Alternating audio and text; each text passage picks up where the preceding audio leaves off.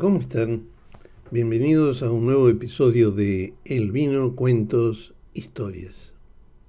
A quienes nos siguen habitualmente les doy las gracias por hacerlo y a quienes se suman en este momento les pido se suscriban para poder recibir las notificaciones de nuevos episodios. Para enviarme comentarios o consultas pueden hacerlo a través de www.berinsonedaniel.com .com.ar. Recuerden, Belinsone con B corta y S. Avancemos con el contenido.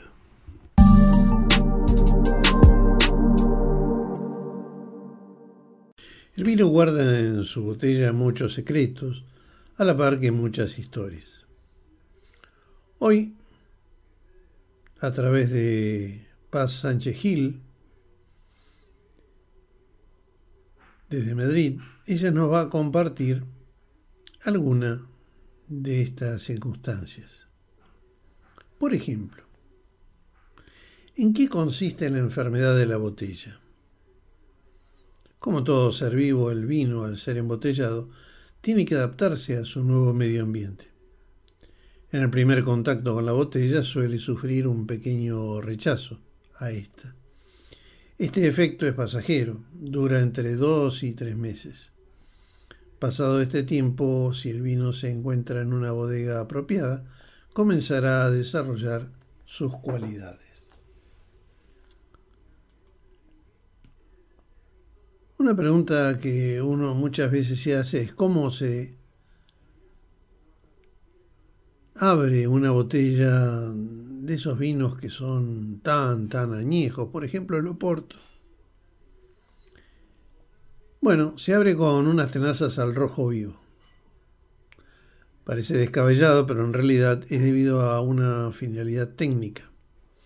El Oporto es un vino con una vida muy larga y extraer el corcho a una botella con más de 25 años utilizando un sacacorchos puede significar la rotura del corcho debido a su fragilidad. Para evitarlo, se utilizan unas tenazas especiales previamente calentadas al rojo vivo. Con ellas se abraza el cuello de la botella durante unos 30 segundos. Después se frota la parte caliente con un trapo húmedo. De esta forma, debido al cambio de temperatura, el cuello de la botella se partirá limpiamente en círculo, dejando separada la parte superior del gollete que contiene el corcho.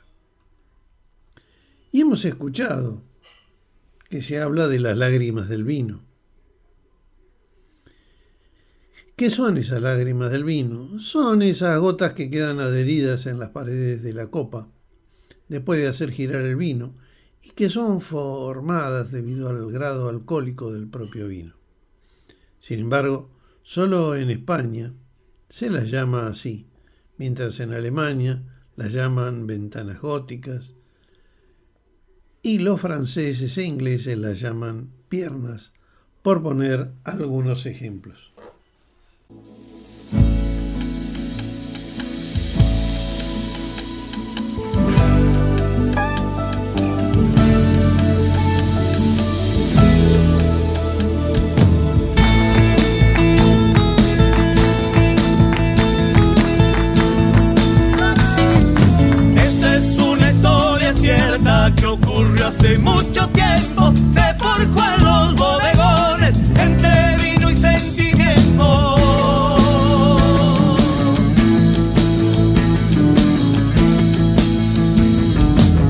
Siempre de la misma forma se arrimaban a la mesa y entre samba y chacarera pasaba la noche entera.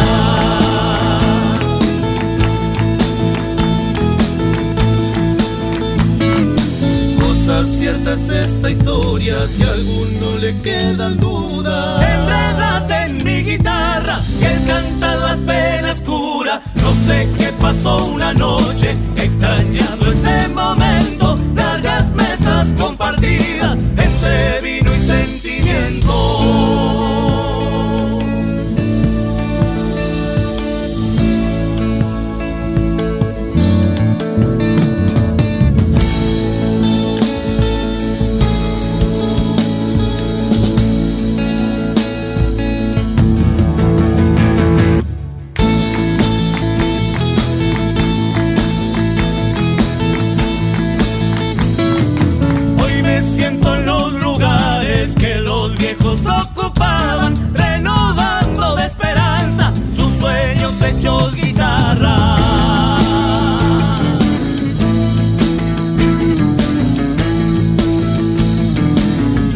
faltaba el bohemio que de lejos escuchaba alguna canción de amores que a lo suyo recordara.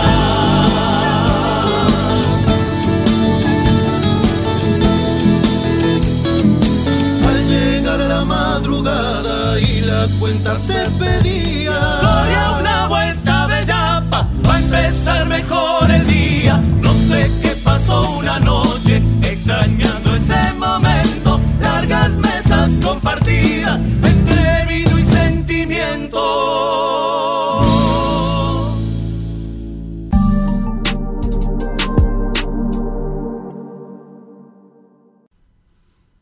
El catador de vinos. En un pueblo vinícola hubo un anciano conocido como el mejor catador de vinos. Había participado en grandes concursos internacionales y mundiales. En los últimos años de su vida acostumbraba a ganar torneo tras torneo. Esta vez también, como todos los años, una convocatoria para todos los catadores del mundo. Él, como de costumbre, se anotó para participar del certamen junto a otros. El anfitrión, viendo que el anciano famoso, el mejor de los catadores, había ganado el último y los anteriores torneos figuraban en la lista de los competidores, decidió hacerle una broma muy pesada. Pues si él participaba del certamen, ya de antemano el torneo, el torneo tenía un ganador. Por eso le pidió a los empleados que preparasen los vinos y sus respectivas mesas muy cuidadosamente. Entre esas mesas estaba la del anciano. Si bien era el último ganador, él figuraba como entre los últimos competidores de la lista.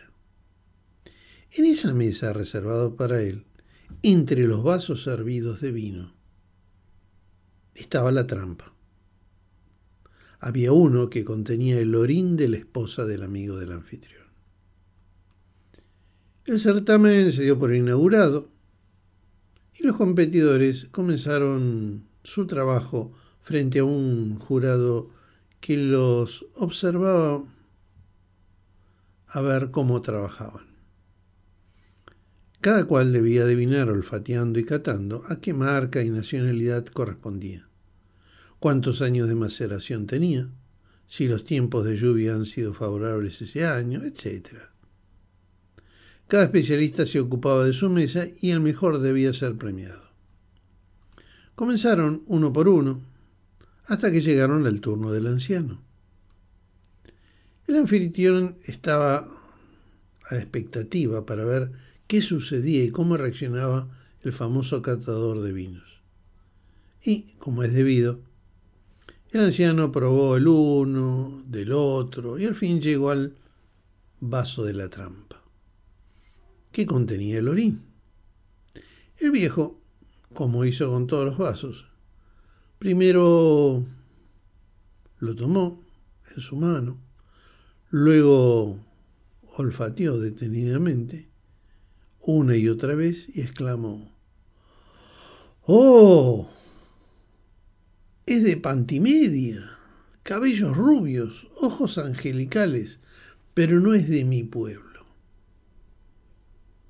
El anfitrión estuvo completamente sorprendido por la respuesta y de cómo había dicho exactamente de quién se trataba y a quién pertenecía el orín del vaso. Entre tanto, el anciano continuó con los demás vasos, hasta concluir la partida. Y así, como no podía ser de otro modo, una vez más fue condecorado con el máximo premio del certamen.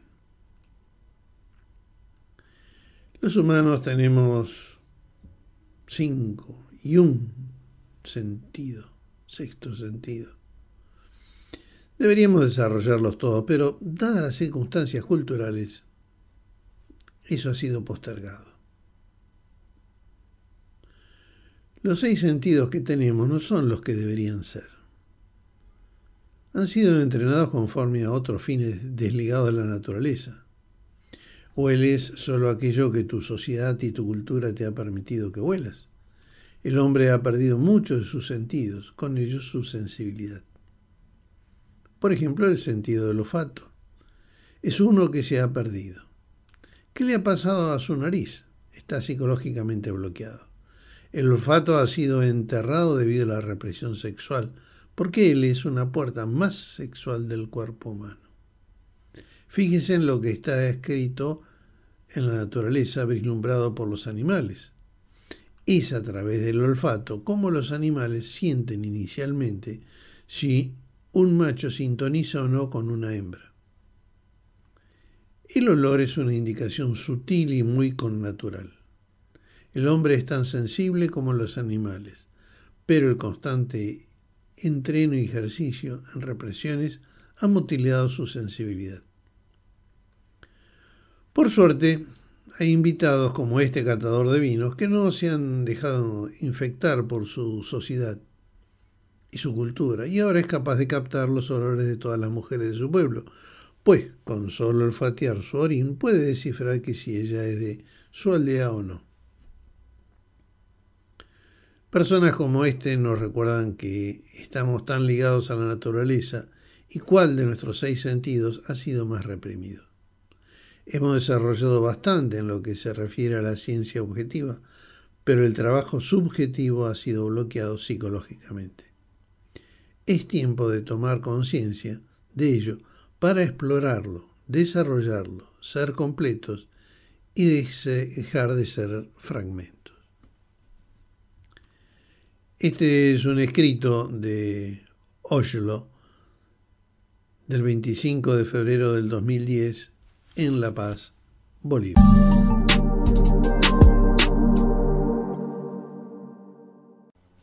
Bueno, hemos llegado al final del capítulo. Espero que les haya gustado los temas. Y vamos a finalizar como siempre con una frase que dice así, la vida es un eco. Lo que envías, regresa. Lo que siembras, cosechas. Lo que das, obtienes. Lo que ves en los demás existe en ti. Recuerda, la vida es un eco, siempre regresa a ti. Queridos amigos, espero eh, sus comentarios, como siempre, en mi sitio web belinsonedaniel.com.ar. Recuerden Belinsone con B corta y S. También sugerencias, temas que les guste que se traten. Y nos estamos escuchando en el próximo episodio. Un fuerte abrazo, cuídense, hasta la próxima.